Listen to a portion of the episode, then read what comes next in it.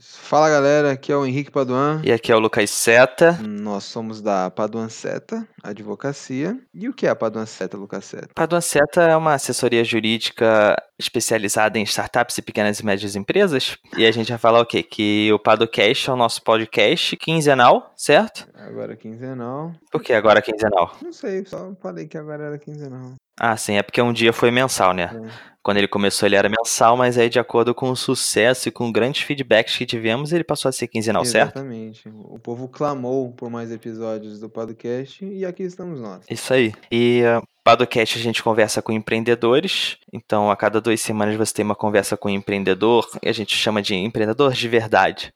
Não que exista um empreendedor de mentira, mas a gente gosta de conversar com as pessoas, conversas honestas sobre seus negócios, enfim, seja uma startup, seja uma pequena e média empresa. E a gente conversa sobre sua trajetória, como é que foi, como é que se tornou empreendedor, o que que acha sobre empreendedorismo no Brasil. Também a gente pergunta algumas questões jurídicas, como é que você lidou com isso. Enfim, então esse é o Padocast, né, Henrique? É isso aí. E, além disso, nós lançamos há pouco tempo o PadoLab, o nosso novo projeto, que visa criar uma rede ou uma comunidade de empreendedores em torno das questões jurídicas em que nós temos uma bela newsletter semanal, nós temos o Podcast Academy, nós teremos eventos, tanto presenciais quanto online, é, nós temos nosso glossário, nós temos pacotes de proteção jurídica exclusivos, e é, para se inscrever é só clicar no link que vai estar tá aí na descrição, avisa os amiguinhos, e é isso aí. No episódio de hoje que a gente tem, certo? Hoje a gente vai conversar com o João Paulo Torres, ele é CEO do Terra Magna, uma das 100 startups to watch em 2019. E vamos ver o que ele tem para falar com a gente, né? Isso aí. É isso. Bom,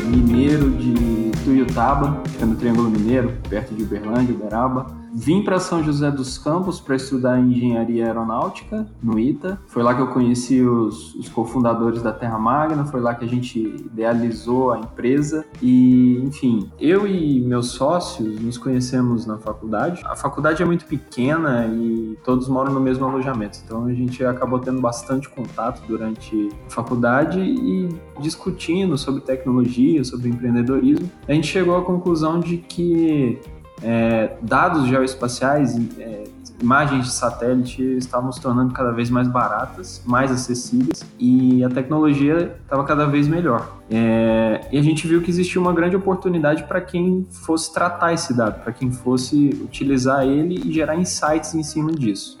Ao mesmo tempo, a gente começou a observar o mercado e, enfim, a gente viu que a oportunidade era muito grande para o agronegócio é, onde você tem grandes extensões de terra e onde você ter o controle, você ter é, o monitoramento fazia muito sentido. Então foi meio que um misto do nosso interesse, que era basicamente em tecnologia, e a oportunidade em si, que foi uma análise de mercado, vendo o que, que a gente conseguiria fazer com essa tecnologia e a gente chegou à conclusão de que o agronegócio era uma grande oportunidade. Então a gente foi se aprofundando no assunto, a gente começou a entender sobre o financiamento no agronegócio, as diversas modalidades que existiam, é, o risco que existia nessa, nessa forma de se financiar nessa, nesse mercado. E a gente viu que a gente conseguiria mitigar muito do risco nos financiamentos corais por meio do monitoramento das garantias. É, ou seja, se a gente consegue verificar em uma alta frequência, semanalmente, duas vezes por semana, tudo que está acontecendo nas fazendas financiadas, nas fazendas seguradas,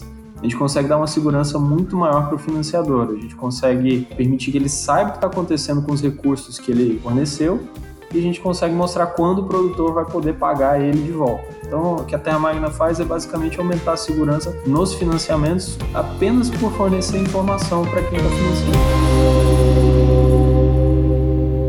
Have to get away from the Babylon.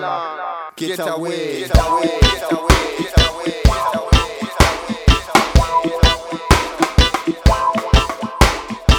Acho que vale você falar um pouquinho em que estágio vocês estão agora, é, por onde vocês passaram, se vocês já passaram por aceleração, incubação, é, receberam investimento e como foi toda essa, essa jornada né, de conseguir desenvolver um negócio basicamente do zero, né? Em 2017, quando a gente começou de fato a empresa, desde 2016 a gente já vinha idealizando, já vinha tendo um, um início de programação do que veio a ser o nosso sistema. Então em 2017 a gente recebeu um investimento, nosso primeiro investimento foi com o pessoal da Canary, foi um seed, e a partir daí a gente começou a desenvolver de fato o produto e a gente usou bastante desse dinheiro para encontrar o nosso market fit, né? É, como eu comentei, a gente foi estudando sobre o agronegócio, a formação dos sócios ela é em engenharia, então a gente precisou correr atrás do, prejuízo, a gente precisou entender de fato como é que funciona o agronegócio. A gente participou de algumas acelerações, como a do Google, o Google Launchpad Accelerator, a gente fez o Scale Up da Endeavor, e enfim, foram acelerações muito interessantes para nós, que o pessoal que deu as mentorias tinha uma visão muito interessante de produto, do que o cliente deseja, de como a gente deve endereçar a nossa tecnologia para atender a necessidade do cliente da melhor forma possível. Então a gente abriu muito a cabeça com essas novas formas de pensar, com esses novos conhecimentos. É, em termos de agronegócio, a gente nunca fez uma aceleração específica, mas a gente está muito próximo do pessoal do Agtech Garage em Piracicaba. A gente tem um espacinho lá, a gente fica sediado em São José dos Campos, mas a gente tem um espacinho lá e enfim, a gente participa de, de, vários dos eventos que eles promovem por lá. Esse Agtech Garagem, o que ele é especificamente? É uma aceleradora um, ou não? Não, eles são um, um coworking, uma espécie de coworking, hum. mas eles fornecem muito mais do que só o espaço. Eles são fomentadores do ecossistema, vamos dizer assim. Eles ah, aproximam as empresas do agronegócio das startups e, enfim, eles fazem isso por meio de vários eventos em que é, seja, sejam competições de startups ou mesmo acelerações. É, eu sei que eles têm alguns programas de aceleração e, e, mentoria. A gente nunca participou de nenhum dos que eles já fizeram, mas enfim, é, a gente tem certeza que a qualidade é muito boa. Maravilha. Ah, legal.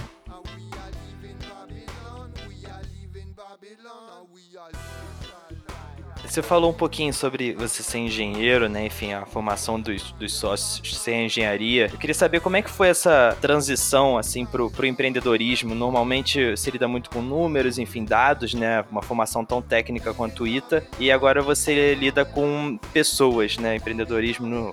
sempre falam isso, né? Empreendedorismo é uhum. pessoas, lidar com pessoas. Como é que foi isso? Foi difícil para você ou foi um caminho natural? Eu vou falar mais por mim. Cada um dos sócios tem uma abordagem diferente quando o assunto é gestão de pessoas. Mas eu, durante a faculdade, sempre me interessei muito por empreendedorismo, eu sempre li muito, tive algumas outras ideias, alguns outros empreendimentos durante a faculdade, não foram para frente, mas foram a, a minha experiência de falha para aprender. Então eu já, já tinha me envolvido com, com esse tipo de atividade, em alguns casos não empreendendo diretamente, mas próximo de empreendedores ou trabalhando para empreendedores. E com isso eu comecei a entender que na prática teoria era outra, né?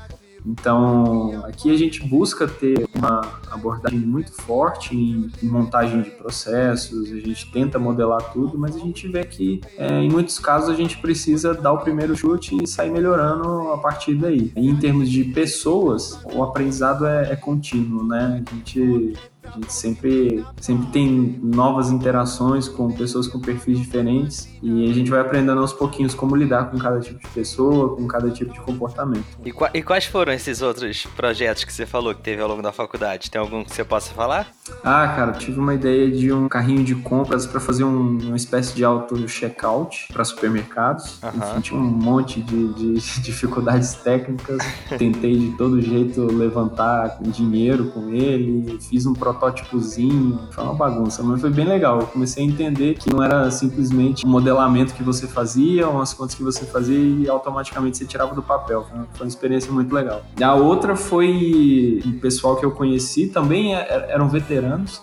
Eles estavam montando uma cópia do Chipotle, que é um restaurante mexicano dos Estados Unidos, é uma rede de fast casual. Eles estavam fazendo uma cópia no Brasil. E eu, eu já estava em contato com eles, eles falaram: Ah, cara, você está querendo empreender? Vem cá, vamos começar aqui com a gente. E aí foi uma experiência sensacional, foi, foi do zero, eles me deram muita autonomia para fazer as coisas e, enfim, foi uma escola e tanto de empreendedorismo.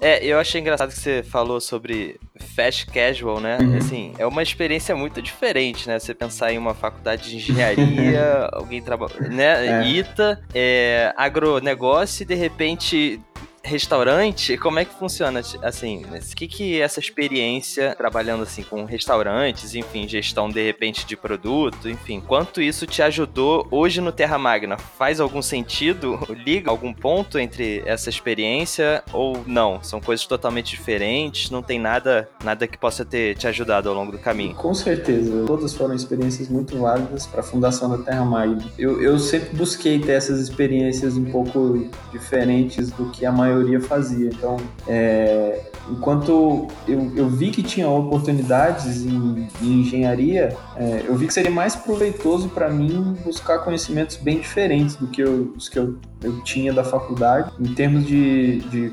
convivência, gestão de pessoas essa ideia do fast casual foi, foi sensacional, porque eu, eu, lidei com pessoas com diferentes formações, com níveis educacionais bastante diferentes, bastante, é, com, com, bastante variação, e enfim, com temperamentos diferentes, com formas de pensar muito diferentes da minha, enquanto eu tinha uma forma de pensar muito, muito sistemática, muito organizacional, tinha outras pessoas com uma, uma visão um pouco mais. É, vamos dizer assim, mais criativa, mais desorganizada, mais, mais caótica, e enfim, eram, eram, eram formas de pensar complementares. E acabou que eu aprendi a, a, a raciocinar dessa forma também, aprendi a, a usar isso como uma, uma forma de refletir. É, então foi bem, bem interessante. É, e a ideia do, do carrinho de self-checkout para supermercado acabou sendo bem de engenharia, né? Ainda estava com muito viés da engenharia. Então foi mais a, a ideia de projetar um, um sisteminha do zero e eu pequei bastante no, no, modelo de negócio, não sabia nada. Levei para uns empreendedores, passei bastante vergonha, mas, mas é bom, acho que faz parte passar Interessante. É, uma questão aqui que eu acho que a gente falou em alguns episódios eu acho relevante. O que, o que, você acha sobre o fracasso, né? A gente vê muito isso no mundo do empreendedorismo, essa, essa questão de teste, de errar aqui e depois desenvolver a solução para aquilo e conseguir desenvolver o negócio efetivamente. Como você vê o fracasso diante é, dessa percepção da realidade brasileira, digamos, que às vezes crucifica demais aquele que tenta e erra, né? Sim, sim. É, o Brasil tem muito dessa cultura de, de, crucificar mesmo a pessoa que tentou e não deu certo, né?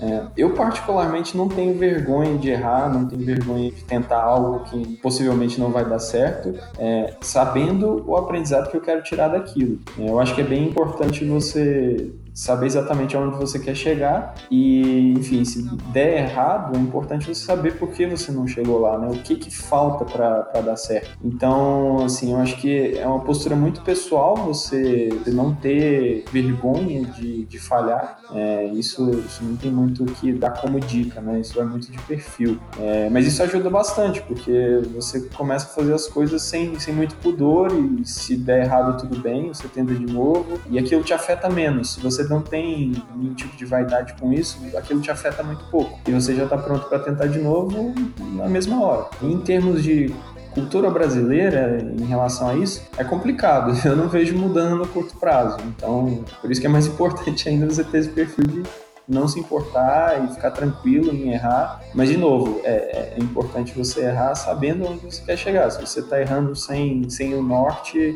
isso é bem ruim. Acaba criando também uma cultura ao avesso, né? De que você tem que errar a qualquer custo ali, quase, né? Quase a qualquer custo. Isso.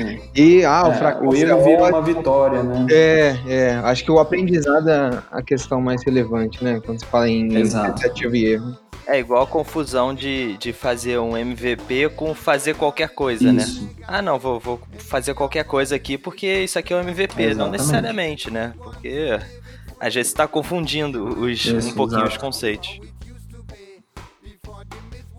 O Henrique falou do fracasso, você também, e agora eu vou pro lado contrário, né?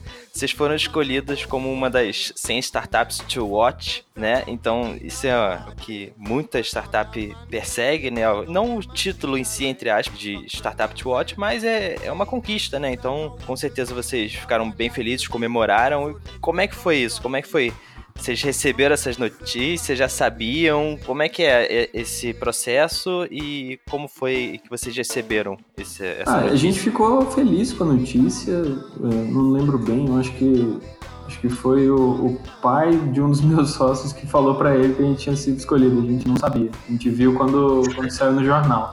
A gente tem uma postura de valorizar muito mais clientes e alguns outros milestones, quando resolver algum problema muito grande internamente, ou, ou o melhor de todos, que é trazer receita, trazer clientes para dentro de casa. É, então, assim, a gente ficou feliz, é legal ter o reconhecimento, é legal ver que, que o, o nosso nome é bem falado no mercado, mas a gente procura ter uma postura humilde com relação a isso. Não, a gente não, não, gosta de deixar isso subir muito a cabeça, não. Sim. E eu acho que, que é legal saber também, você falou um pouquinho de. É, chega um momento que a startup ela deixa de ser aquele glamour do início, né? Que no início são só os fundadores, eles dominam todo o processo da startup, conhecem cada uhum. fio de cabelo do que está acontecendo, e aí de repente vocês já estão maiores, né? Com mais processos, mais responsabilidades. De repente tem pessoas que dependem do seu negócio. E aí, como é que você mantém esse, esse vigor, entre aspas, do início da startup e como é que você mantém uma, uma cultura de inovação, sendo que agora você tem que entregar, como você mesmo falou, tem que entregar resultado para o cliente, tem que resolver esse problema aqui. Como é que você mantém viva essa cultura de inovação dentro de uma startup com, com tantas responsabilidades depois de um tempo? É, a parte, a parte da responsabilidade tá bem grande aqui dentro, mas eu, eu acho que a gente ainda não tem um porte para dizer que é, agora tá difícil de conhecer os processos, tá difícil de conhecer cada fio de cabelo aqui dentro. A gente ainda tá bem, bem por dentro de tudo que tá acontecendo, é, e é muito mais pelo, pela paixão que você tem, não, não no sentido clichê da, da palavra, mas assim, o, o interesse em fazer aquilo dar certo, a vontade de, de ver o seu negócio negócio crescendo, a, a sua solução sendo adotada por todo o mercado. Então você tem interesse em fazer cada um daqueles clientes felizes, cada uma das suas leads no funil é, convertendo. Então, assim, a gente fica muito em cima, pode ser até chato com o resto do time, mas a gente tem interesse em ficar muito em cima. É, acho que quando a gente chegar em, em 100 funcionários, uns 2 mil clientes, aí eu acho que vocês podem me perguntar de novo para ver como é que tá, mas por enquanto a gente tá bem em cima ainda. Interessante. É, mudando um pouquinho de assunto, você disse que vocês estão em São José dos Campos, né? Isso.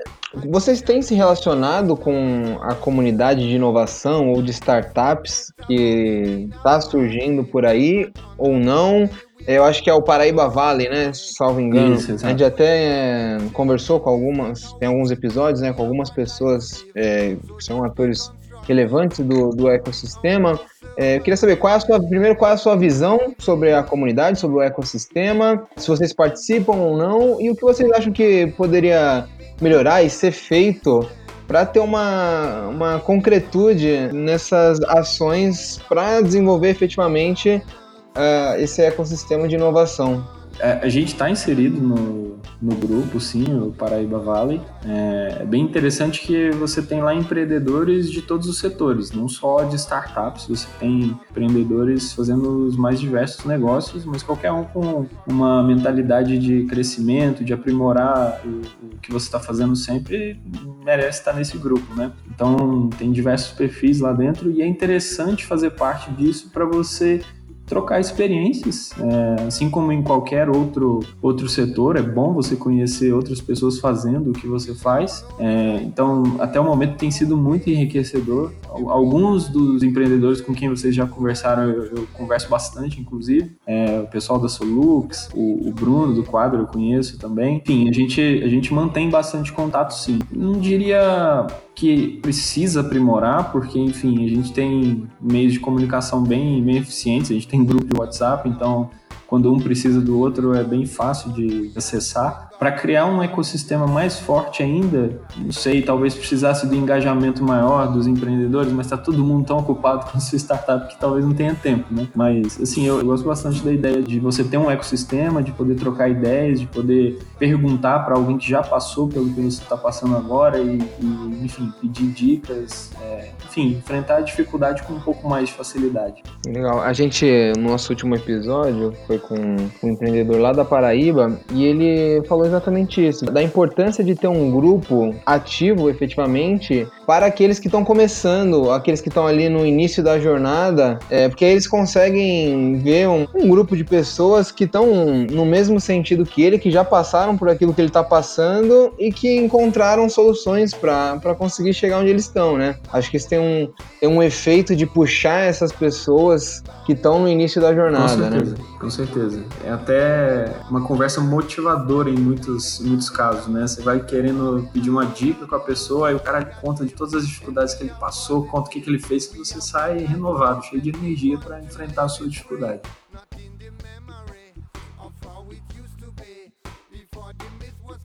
E tratando um pouco uma coisa mais ampla, eu diria, que é uma, uma coisa que a gente fala bastante aqui nos episódios. Como você tem visto essa questão do empreendedorismo no Brasil, né? Por quê? Tá, tá, acontecendo um boom, né? Agora em todo lugar você escuta falar sobre empreendedorismo, startup, inovação. Parece que botaram na vitrine de todos os jornais, na TV. E é, todo mundo descobriu isso agora, né? Que é algo já vem acontecendo há bastante tempo, mas parece que agora é, tá para o público em geral. Como você vê isso? É, você vê como um reflexo da crise que nós passamos, né? Aquele empreendedorismo de necessidade, ou uma modificação efetiva dessa realidade brasileira, né? Seria uma quase que uma transformação paradigmática, né? Daquilo que tem sido feito no Brasil com o crescimento dessa comunidade empreendedora. Eu não sei se é um reflexo da crise crise. O que eu tenho enxergado é que empreendedorismo virou um plano de carreira hoje em dia, né? Acho que quando você vê as oportunidades em empresas, você já não tem mais um, uma perspectiva de crescimento tão clara, é, oportunidades, desafios tão grandes. Então, acho que a, a, geração atual, em busca desses desafios, começou a buscar empreendedorismo. Óbvio que o sucesso de muitos empreendedores no Brasil e, e fora deram uma glamorizada no, no, empreendedorismo. Então, muita gente se interessa por causa disso, né? Gosta da fama, gosta da, da riqueza, que parece ser fácil, né? Mas eu acho que por ter se tornado um plano de carreira, por ter se tornado uma forma de de você se desafiar, o, o empreendedorismo é uma, uma chance para as novas gerações. Além disso, você ainda teve um barateamento do crédito muito, muito alto, né? Hoje em dia, você ter acesso a investimento é muito mais fácil do que há 5, 10 anos atrás. Conversando com empreendedores que são até mentores nossos, a gente vê a diferença.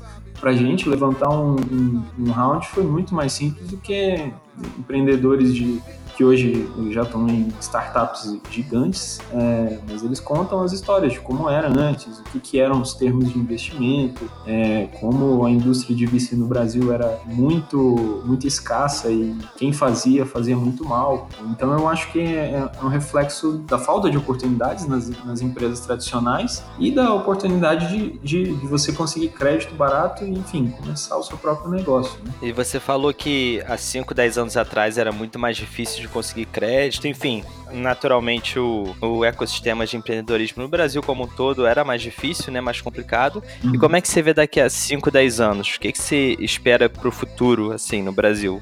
Você vê esse número estacionando em certo momento ou você acha que é algo meio que sem volta, assim? O número de startups não para de crescer, né? Cada levantamento da B Startups é exponencial o crescimento. Como é que você vê isso daqui a 5, 10 anos? Você entende que vai continuar assim?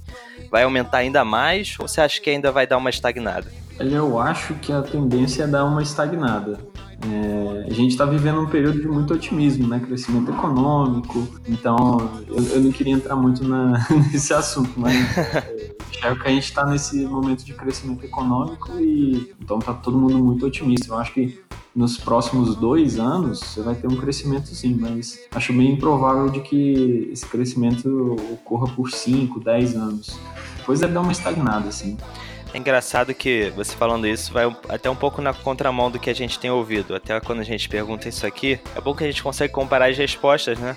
E ver um pouquinho da visão de cada um. E, no geral, acho que as pessoas estão com esse otimismo que você falou. E quando a gente pergunta isso, ela sempre fala assim: não, isso aí não tem volta, vai, vai ser um crescimento sem parar e tal. Só que chega um ponto que o número de startups, ou o número de empresas, né, no geral, porque não só surge startup, como empreendedorismo como um todo tem crescido muito, é, pode ser um número que vai, vai explodir, né? Então, de repente, vai vai ter que dar uma estagnada daqui a algum tempo e até pra gente ver como é que vai estar tá o cenário, né? Sim, sim, com certeza. É normal, né? Algumas vão dar errado, então isso pode desacelerar um pouco os investimentos, enfim, isso é, isso é normal, são ciclos, né? Sim. Já tem um pessoal falando da bolha das startups, né? Sim, sim. Acho que demora um pouquinho, mas isso vai chegar.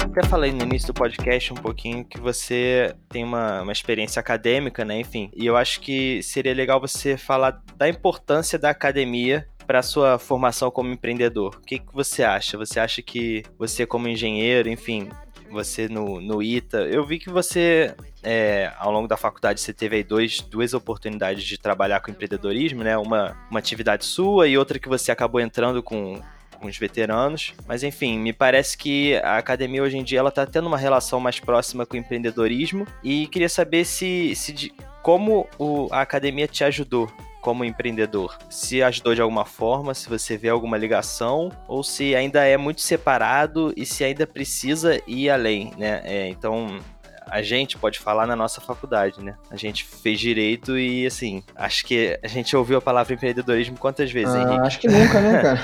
Não, pois é, e assim, e, e o que a gente fa mais faz é ajudar empreendedores a crescer. Então, como é que a gente ficou cinco anos numa faculdade de direito e não ouviu falar nisso nunca? A gente mal, é, mal, mal ensinaram pra gente como é que a gente abriria um escritório de advocacia então, assim, você ainda vê esse distanciamento muito grande ou você acha que te ajudou bastante? Como é que foi no, na sua experiência?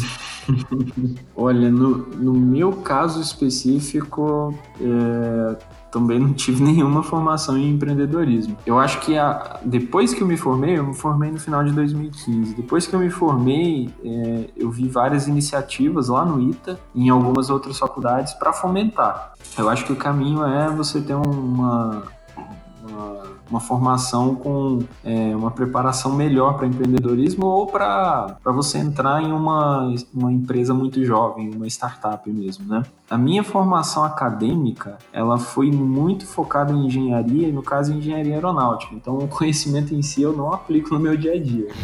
Mas uma das coisas que mais me ajudou durante a faculdade foi o fato de que lá, e eu acredito que em várias outras faculdades também seja assim, a gente aprende a aprender. É, no fim das contas, a gente recebe uma tonelada de coisas para estudar, uma tonelada de, de, de experimentos para fazer, para descobrir, e a gente tem que se virar. Então, lá a gente teve um laboratório de como se aprender, de como se estudar. Então, isso foi muito importante para a gente saber para onde correr quando você tem um desafio, um problema e você não sabe nem para onde ir. Então, assim, esse norte, essa preparação para você correr atrás foi bem importante na faculdade. É, é, o famoso aluno de universidade correndo atrás de Xerox e elencando prioridade de estudo, né? Exato. exatamente, exatamente. Esse foi o maior aprendizado. Em termos de teoria, eu não uso nada. Faz parte.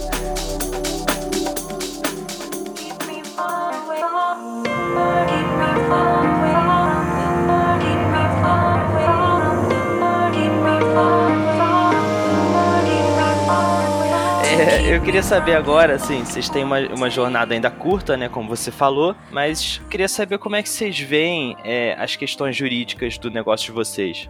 Vocês sofreram já com isso? Normalmente, quando as pessoas começam o seu empreendimento, né? Elas não pensam em questões jurídicas porque elas estão mais afim de resolver o problema do cliente, né? Ou descobrir quem é o cliente, ou fazer é, resolver o marketing, enfim. Mas dificilmente alguém se preocupa, abre um negócio pensando, pô, um contrato aqui cai bem. Né? Então, é, queria saber como é que vocês viram isso. De cara, vocês já, já sabiam que precisariam se preocupar com os, os aspectos jurídicos do negócio? Ou foi só ao longo da jornada que vocês descobriram isso?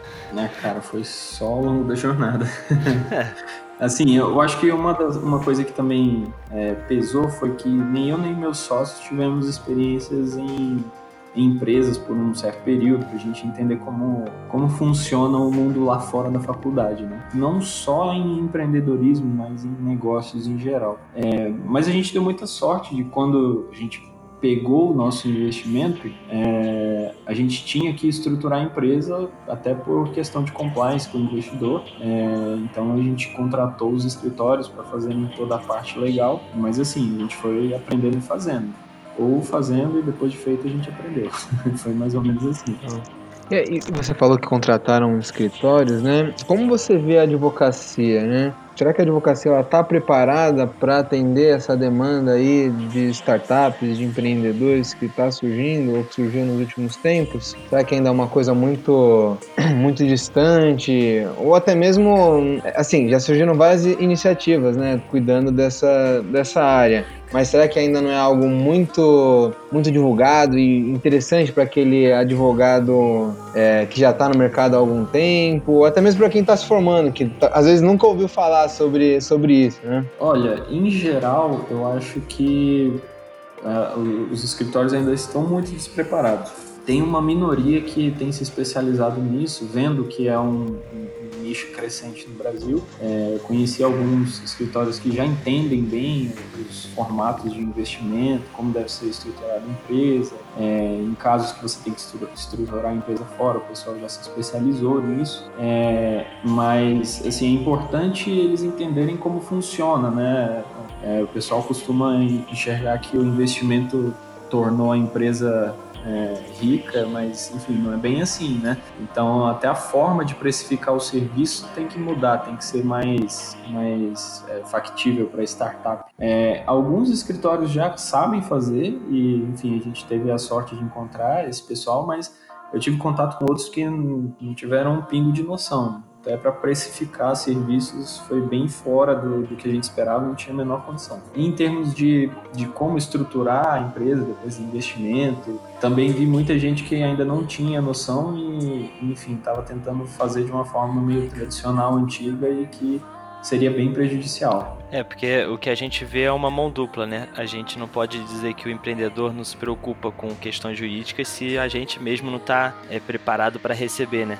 Então, Sim. eu acho que é, é, é uma parte de educação dos dois lados, vamos dizer assim, né? Sim, é, o, o, advogado precisa estar tá preparado, precisa falar a linguagem, precisa se fazer, né? Ele precisa que o empreendedor entenda ele. Muitas vezes eles falam quase línguas diferentes. Exato. Então é muito importante que, que, esse contato seja facilitado, não só por cobranças que fazem sentido para a startup, como advogados que realmente entendam a linguagem, é, o ecossistema, enfim. Acho que é assim que você consegue ter uma liga entre ambos os lados. Talvez por eu e Henrique a gente estar tá inserido nesse ecossistema, a gente parece que tá cheio de advogado, né, que, que agora trabalha com startup, que tá preparado e tal, mas ter, talvez seja uma visão de quem está dentro e quem basicamente, né, hoje em dia conversa com advogados que trabalham com o mesmo que a gente, né? Em alguns episódios, alguém disse que um bom advogado saía muito caro, né? E, e aí você disse aqui que tem que haver uma, uma adequação do custo, né? Você acha que é possível adequar o custo ainda prestar um bom serviço ou para o advogado ser bom ele tem que ser caro mesmo?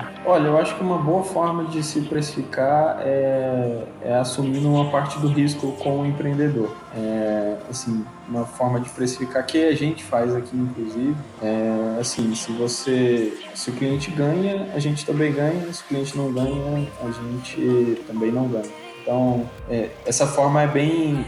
Você acaba reduzindo o risco do, do, empreendedor, porque no fim das contas, quando ele recebe um aporte, ou mesmo quando ele está colocando dinheiro do bolso dele, é importante que ele use todo esse recurso para crescer e para trazer receita. E aí, qualquer outro serviço, por mais importante que seja, acaba, acaba pesando e não traz diretamente mais receita, não faz ele crescer. Então, se for possível a geração de serviços em que você ganha quando o empreendedor ganha, aí isso fica muito amigável para o empreendedor. Interessante. Mas você diz o empreendedor dá uma parte do equity do negócio dele pro, pro advogado ou não? Porque por exemplo, no livro do Thales Gomes, ele meio que recrimina essa, essa postura, né? De, de você entregar uma parte do seu equity para esse tipo de serviço, né? Mas é uma prática comum e que pode ser benéfica no sentido de aquele prestador de serviço que é tão relevante para o seu negócio, né? É uma questão estrutural, ele vai estar tá é, no mesmo sentido de você de, do, do, sucesso do negócio. Eu não pensaria em, equity, mas um formato que eu acho que seria bem amigável é, por exemplo, É, uma startup que entra no, no, mundo do venture capital, que vai pegar investimento um atrás do outro para financiar as rodadas e crescer, ela sempre vai precisar da reestruturação da empresa para cada investimento, né? É, então, se no primeiro momento o, o, advogado ele se propõe a fazer um serviço mais barato, ajudando a estruturar, mas aí a partir das próximas rodadas de investimento que são bem maiores, ele conseguir ganhar um percentual desse, desse investimento, acaba pesando menos bolso do empreendedor. Ao passo que se de cara você estrutura muito bem a empresa e você cobra o, o valor devido, que é caro mesmo, aí você acaba já, já inviabilizando para o empreendedor de cara. Então, assim, não estava pensando em equity, estava pensando mais em, nesse tipo de remuneração. Em termos de equity, não, não sei, não tem, tem informado. legal. Seria um, um, uma porcentagem do, do que vai entrar de, de investimento. Né? Isso. E aí fica até mais fácil de, de colocar no, na conta do empreendedor, porque na hora que ele fizer o próximo round, ele já vai quantificar isso. Então, na hora que ele pegar o investimento, ele já está contando com o valor que vai ser gasto com a parte jurídica, com a estruturação da empresa com o novo investimento. É, e é uma forma também de de você lidar com essa questão da, da dificuldade financeira inicial de qualquer startup, né? Da maioria das startups. Então, você sim, presta sim. serviço e se vincula ao recebimento de algum investimento, por exemplo, você. É, quando o dinheiro entra, facilita a vida de todo mundo, né? Essa é a verdade. Exato, exato. Aí no fim das contas você está dividindo o risco com todo mundo que, que é seu parceiro.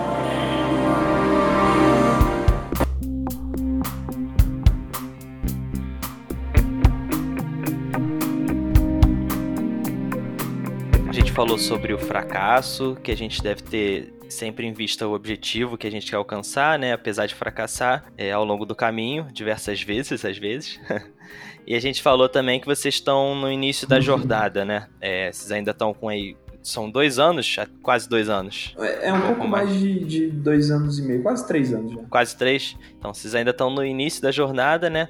Eu queria saber, você vislumbra o que para o Terra Magna daqui a, daqui a alguns anos? Você já pensou nisso? Vocês têm planos bem estabelecidos do que vocês pretendem para o futuro? É, como é que vocês veem assim o futuro de vocês? É, a gente tem o, a visão do que, do que a gente quer para a empresa. É, a gente quer que todo o financiamento no agronegócio passe pelo nosso sistema. A gente quer ser a pessoa que viabiliza esse financiamento, a pessoa que diz quando é seguro, se é seguro durante a, toda a safra, enfim, a gente quer ser os validadores dessas operações. E, enfim, isso a nível mundial, porque o Brasil ele tem uma forte competência no agronegócio, mas essa competência existe em outros países da América Latina, em países da África, é, em países asiáticos e a gente quer a gente quer fazer parte disso a nível mundial. Então essa é, é a visão a longo prazo.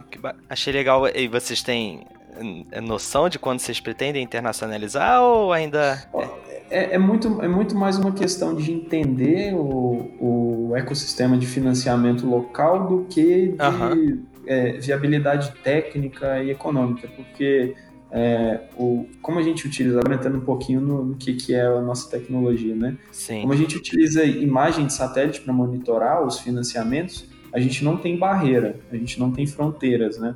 Então, se eu monitoro uma fazenda no Brasil, ou na Argentina, ou na África, é, algum país da África, ou na China, o meu custo é o mesmo de processamento de imagem. É, só que eu preciso entender qual é o perfil de risco nessas regiões. E a gente está muito focado no Brasil, é um mercado ainda muito grande que a gente ainda tem que explorar. O primeiro movimento internacional que a gente faria seria, sem dúvidas, na Argentina, que a gente uhum. já conhece um pouco já procurou saber, a gente entende como funciona e é muito próximo do Brasil, mas de qualquer forma ainda faz muito sentido a gente explorar o Brasil. Ele é enorme, ainda mais quando a gente fala em agronegócio. Sim, com certeza. Beleza, maravilha.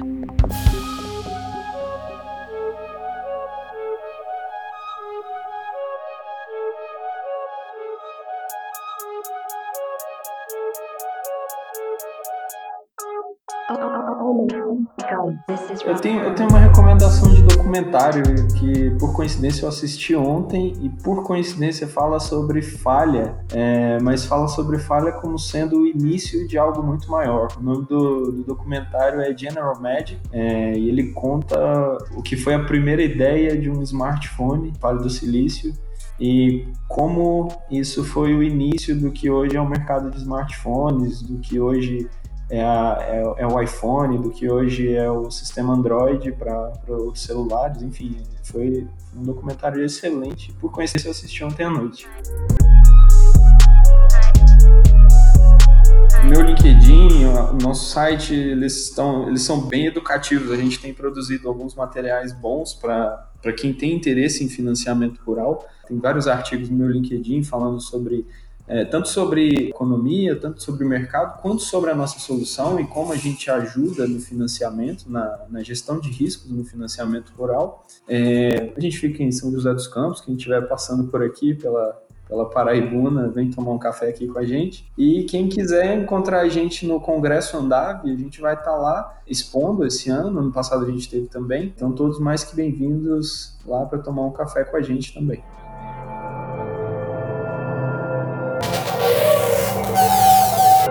Edição Guilherme Gadini.